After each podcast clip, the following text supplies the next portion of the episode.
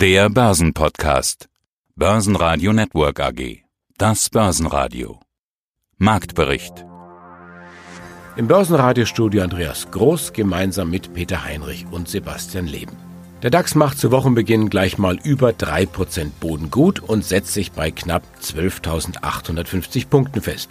Möglicherweise stellt sich die schwache Vorwoche als Bärenfalle heraus oder die kräftige Erholung am Montag eben als Bullenfalle. Noch ist nicht klar, ob das Kursplus mehr ist als eine technische Gegenbewegung. Im Fokus am Montag auch Siemens. Der Konzern treibt seine Verschlankungskur voran und hat seine Tochter Siemens Energy an die Börse gebracht. Der Börsengang war schwierig. Anleger hadern offensichtlich mit der Nähe zur Kohleindustrie. Siemens-Anleger bekommen auf alle Fälle für zwei Siemens-Aktien automatisch eine von Siemens Energy und der DAX hatte deswegen am Montag ausnahmsweise 31 Mitglieder.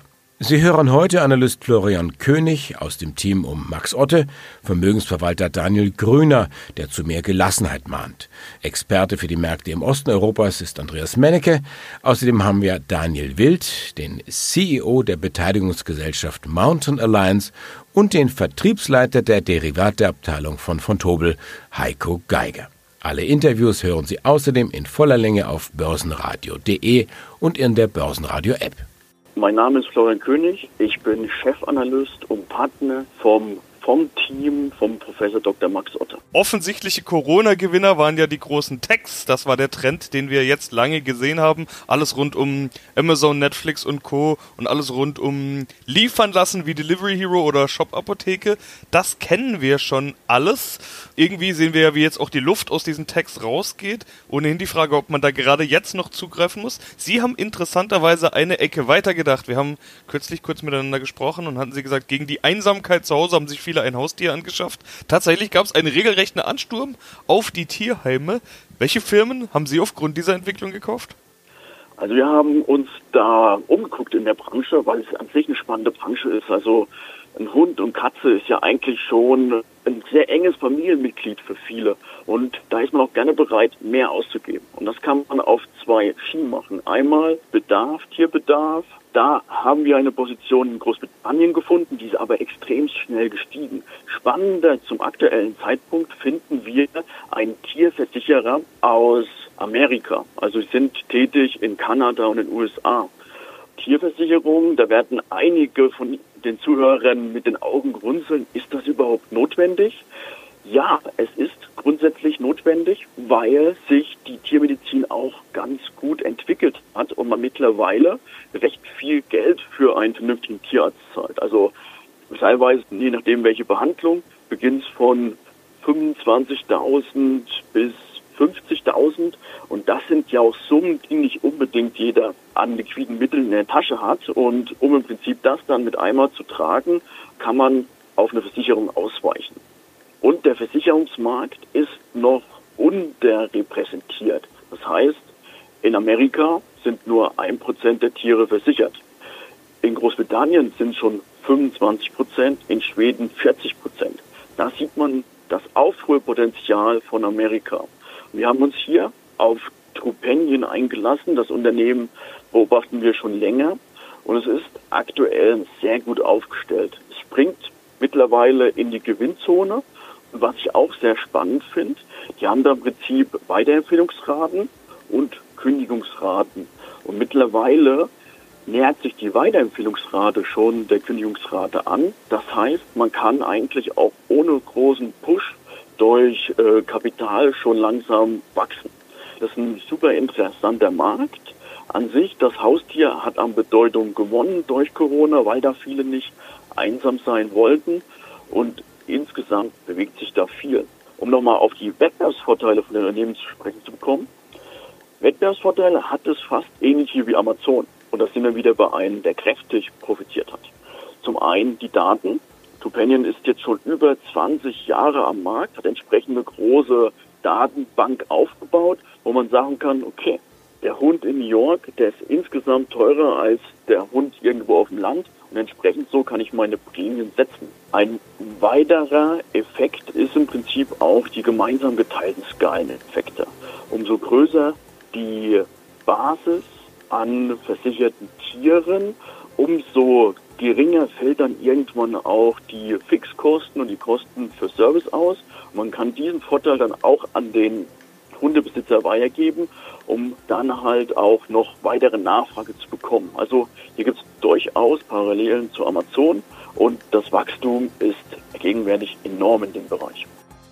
Mein Name ist Thomas Grüner, ich bin Gründer und Vice Chairman von Grüner Fischer Investments.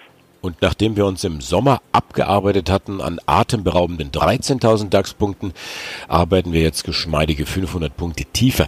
Ist denn eigentlich eher der Rücksetzer das Überraschende oder dass wir im Sommer das Niveau von 13.000 gehalten hatten? Ich glaube weder noch. Ich glaube, diese Rücksetzer, die wir immer wieder sehen, diese Korrekturen sind in einem normalen Bullenmarkt, glaube ich, eine völlig gewöhnliche Sache. Wir haben uns das mal angeschaut und wenn man sich zum Beispiel für einen marktbreiten S&P 500 das anschaut, haben wir seit 1926 33 äh, Korrekturen im S&P 500 gehabt mit dem Schnitt 14,8 Prozent Abwärtsbewegung. Das heißt, diese Korrekturen, die wir jetzt sehen, ist völlig normal. Das, was uns ein bisschen überrascht, ist, dass sogar die größten Verlierer der Korrektur, die ohnehin schon schwachen Werte von vorher waren. Als einfaches Beispiel mal, der ganze Bankensektor hat zum Beispiel deutlich stärker nochmal korrigiert als die vorher wesentlich besser gelaufenen Technologieunternehmen. Das ist durchaus eine bisschen überraschende Entwicklung. Was geht denn derzeit eigentlich in den Köpfen der Anleger vor? Zuletzt sagten Sie bei uns im Interview so sinngemäß, die steigenden Kurse haben es viele neue Anleger angelockt, denen fehlt es aber an Demut, dass es auch mal nach hinten losgehen könnte. Und wenn ich jetzt die ganzen Verschwörungserzählungen höre, dann habe ich den Eindruck, auch den Anlegern geht irgendwo ein Stück weit das gesunde Grundvertrauen verloren. Ja, man hat schon ein bisschen den Eindruck, dass die Welt, wie wir sie kennen oder wie man sie vermeintlich zu kennen geglaubt hat, ein bisschen aus den Fugen geraten ist durch diese ganzen Corona-Maßnahmen natürlich auch, die doch in unser Leben relativ stark mit Reisebeschränkungen eingreifen ist für viele halt so dieses gewisse Grundkoordinatensystem ein, ein bisschen verschoben worden. Und da in dieser aufgeregten, nervösen Grundstimmung wird man natürlich auch empfänglich für alle möglichen Arten von Verschwörungstheorien. Ja, und wenn man sich anschaut, auch selbst wenn ich bei mir im privaten äh, Umfeld mir umschaue, was, die Leute teilweise für, für Theorien glauben oder mir auch Fragen stellen, das ist teilweise schon ein bisschen skurril, ja. Und ich glaube, dieses Grundvertrauen wird eine ganze gewisse Zeit, wenn es denn überhaupt aus deutscher Aktienkultursicht überhaupt jemals da war, so ein Grundvertrauen in die Wirtschaft, dann ist es jetzt, glaube ich, nochmal ein bisschen verschärft, wobei wir das halt grundsätzlich für den Aktienmarkt eher als relativ bullisches Zeichen sehen, denn dieser Pessimismus des Unglaubens, wie wir den nennen, der ist im Grunde immer so das Sprungbrett für dann wieder einen deutlichen äh, Kursanstieg, weil einfach in dieser Skepsis und in dieser schlechten Stimmung werden ja fast immer die Grundsteine gelegt vom Sentiment her für einen neuen, dann sehr dynamischen Aufschwung. Top im DAX waren am Montag die Deutsche Bank mit einem Plus von über 6 Prozent. Hier bekommt die Sparte Privatkunden einen neuen Chef. Schlusslichter gegen Siemens. Der Konzern muss nach dem Börsengang der Tochter Energy neu bewertet werden. Geht die Rechnung dann am Ende des Tages auf, dass die Summe der Einzelteile mehr wert ist als das Ganze?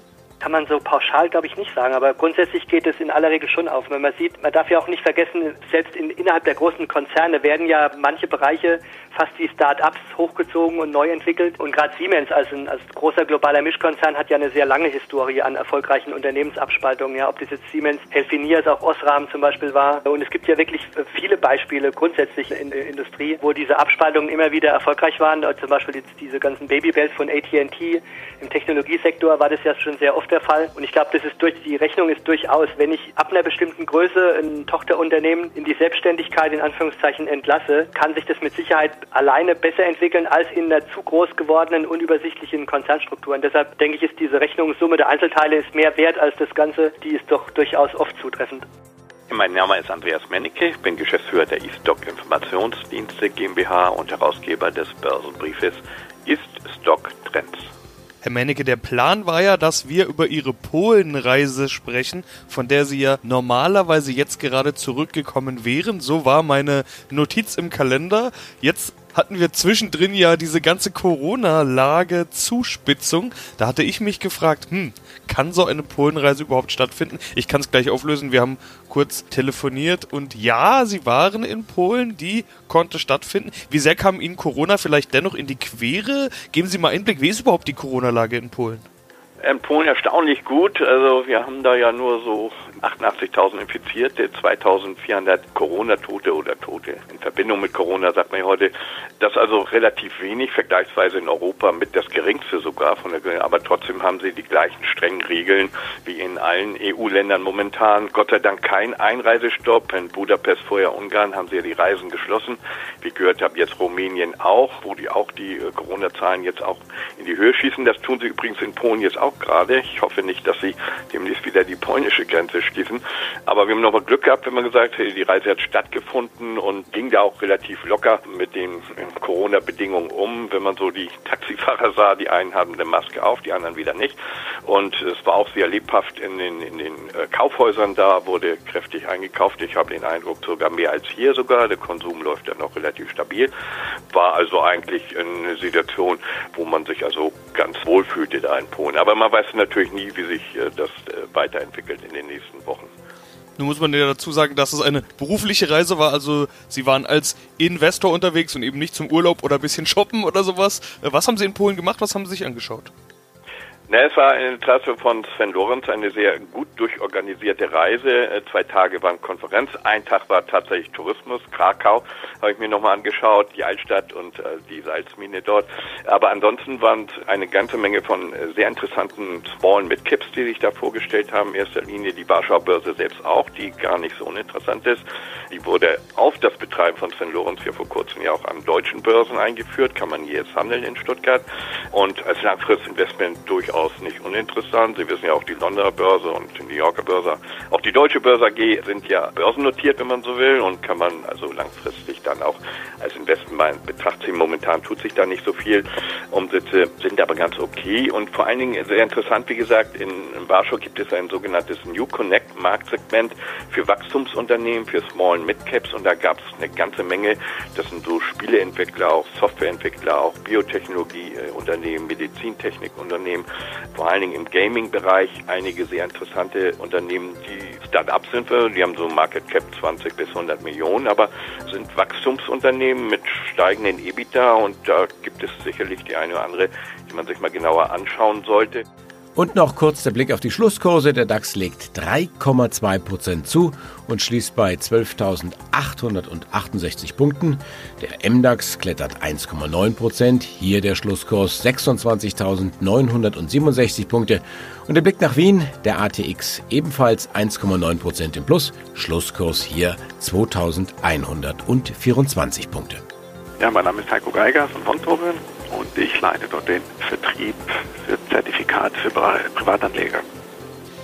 Das Ende des Ölzeitalters. Es wurde schon einige Male heraufbeschworen, aber meist von Gegnern des Öls, also Umweltverbänden, Politikern oder Aktivisten. Ausgerechnet der Ölkonzern BP befeuert diese These jetzt. Die haben eine Studie veröffentlicht, in der prognostiziert wird, dass der Ölverbrauch sinken wird, dass der Peak vor Corona erreicht wurde, also dass wir nie wieder dahin kommen, wo wir schon waren. Das Ende des Ölzeitalters. Es klingt dramatisch. Kann man es trotzdem so lesen? Ja, die Studie enthält letzten Endes drei Szenarien, die alle in die gleiche Richtung weisen. Äh, einziger Unterschied im jeweiligen Szenario ist, wie sich letzten Endes die Politik bzw. die gesellschaftliche Entwicklung gegenüber dem Ölkonsum entwickelt, ob es entsprechend gleich bleibt oder die Initiativen hin zu alternativen Energieträgern sich deutlich verstärken und entsprechend in Abhängigkeit davon fällt eben der Rückgang des Ölkonsums aus. In einem Hauptszenario geht man davon aus, dass dies ab 2030 kippen wird. Die beiden anderen Szenarien gehen schon davon aus, dass es unmittelbar nach Corona schon passieren wird, was letzten Endes bedeuten würde, dass wir nie wieder einen Ölkonsum haben werden wie vor Corona. Jetzt muss man da ja nicht sehenden Auges in diese Katastrophe oder die wirtschaftlichen Probleme rennen als Ölkonzern. Viele Firmen in der Ölbranche strukturieren sich ja schon um, wollen etwas unabhängiger von Öl und fossilen Brennstoffen werden. Was macht denn BP, beziehungsweise wie gut sind die auf dem Weg? Das ist richtig. Das sehen wir natürlich nicht nur bei den großen Ölmultis, sondern auch bei den ganzen Versorgern, die sukzessive auf den Zug der alternativen Energieträger aufspringen. Setzt sich natürlich auch in der Automobilindustrie mit dem E-Auto-Hype fort. Von daher denke ich, haben wir es schon hier mit einer sehr disruptiven Entwicklung zu tun. Was BP konkret macht, die setzen wie viele andere Ölmultis in Europa auch, beispielsweise Total, Shell oder auch Equinor, zunehmend auf Wind und Solarkraft.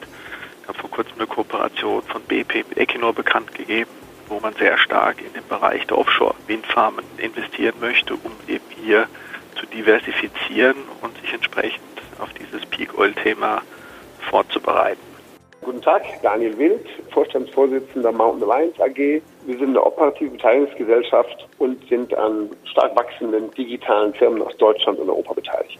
Und im ersten Halbjahr 2020, die Zahlen schauen wir uns an, ging der Umsatz zurück von 6,2 Millionen etwa auf 4,7 Millionen. Shirtinator und Geton TV haben einen Löwenanteil von jeweils 0,7 Millionen beigetragen. Ist es jetzt ausschließlich der Corona-Situation geschuldet? Hintergrund meiner Frage, TV-Markt war ja schon vor Corona ein bisschen angeschlagen. Ja, das ist eine gute Frage. Also das Entscheidende ist, und darauf möchte ich mal hinweisen, wir sind eine operative Beteiligungsgesellschaft, weil wir tatsächlich auch vier Firmen mehrheitlich besitzen und konsolidieren. Das wichtigere Element unseres Geschäftes, und da kommen wir natürlich nachher bestimmt noch dazu, ist die Tatsache, dass wir außerdem an 28 Firmen minderheitsbeteiligt sind und deren Umsätze gehen natürlich nicht in unseren Umsatz ein. Ne? Das heißt, Sie sehen, wenn Sie unseren konsolidierten Umsatz sehen, immer nur die vier Firmen. Und diese vier Firmen das sind die Shirtinator, die Pool, die Get On TV und die Get Logic. Diese vier Firmen, von denen sind tatsächlich die Shirtinator und auch die Get On TV sehr deutlich von Corona betroffen. Erstens, machen wir ein Beispiel, Shirtinator, da ist, die sind ja so äh, Mass Customization, also Produktpersonalisierung in T-Shirts, Textil-Hoodies und so weiter. Das ist eine, ein Geschäft, was vor allen Dingen auch lebt von Firmenveranstaltungen, Junggesellenabschieden, Familientreffen, wo alle mit den gleichen T-Shirts ausgestattet werden oder mit, mit jeweils individualisierten. Dieses Geschäft ist leider dieses Jahr nicht vorhanden. Das heißt, da haben wir einen klaren, obwohl unser Portfolio, da kommen wir später noch dazu, im großen Teil von Corona eher noch profitiert. Certinator als, sagen wir mal, Textildrucker, der anlassbezogen druckt, betroffen. Und Get On TV, danach hatten Sie gefragt, ähm, einer der wichtigen Kunden von Get On TV ist in der Hotelbranche. Und der hat natürlich dieses Jahr das Buchen weitgehend eingestellt. Also ganz klar, da hat Corona komplett zugeschlagen bei den T-Shirts und bei den Hotel-TV, sage ich mal so ganz vorsichtig. Unterm Strich hat sich der Verlust verbessert, relativ deutlich. War vor einem Jahr gestanden knapp 2,4 Millionen, jetzt nur noch eine halbe Million. Sind das die Dinge, die Sie angesprochen hatten, dass da viele Beteiligungen doch recht gut gelaufen sind? Genau so ist es. Und wir haben insgesamt ein Portfolio, was nun digitale Firmen aus Deutschland und zum Teil auch schon in Europa expandiert betrifft. Die haben tendenziell von Corona eher Rückenwind bekommen. Machen wir mal ein Beispiel. Wir haben eine Online-Sprachschule, die heißt Lingoda. Die hat sehr stark profitiert von der Tatsache, dass die ganzen Offline, also normalen Sprachschulen geschlossen waren und man hier halt rund um die Uhr die großen vier Sprachen mit Lehrer lernen kann. Das bedeutet, dort ging es, ist, diesen ganzen Firmen ging es eher gut und, und das schlägt zu unserem Ergebnis nieder, haben natürlich auch klar ein, zwei Firmen gut geexitet den letzten sechs Monaten im ersten Halbjahr. Das war einerseits der Teilexit von Alphabet und dann sehr erfreulich der Börsengang von Exasol. Und dieses, sagen wir mal, dann Beteiligungsergebnis hat dazu geführt, dass unser, unser insgesamter Verlust im ersten Halbjahr nicht stark minimiert hat. Börsenradio Network AG Marktbericht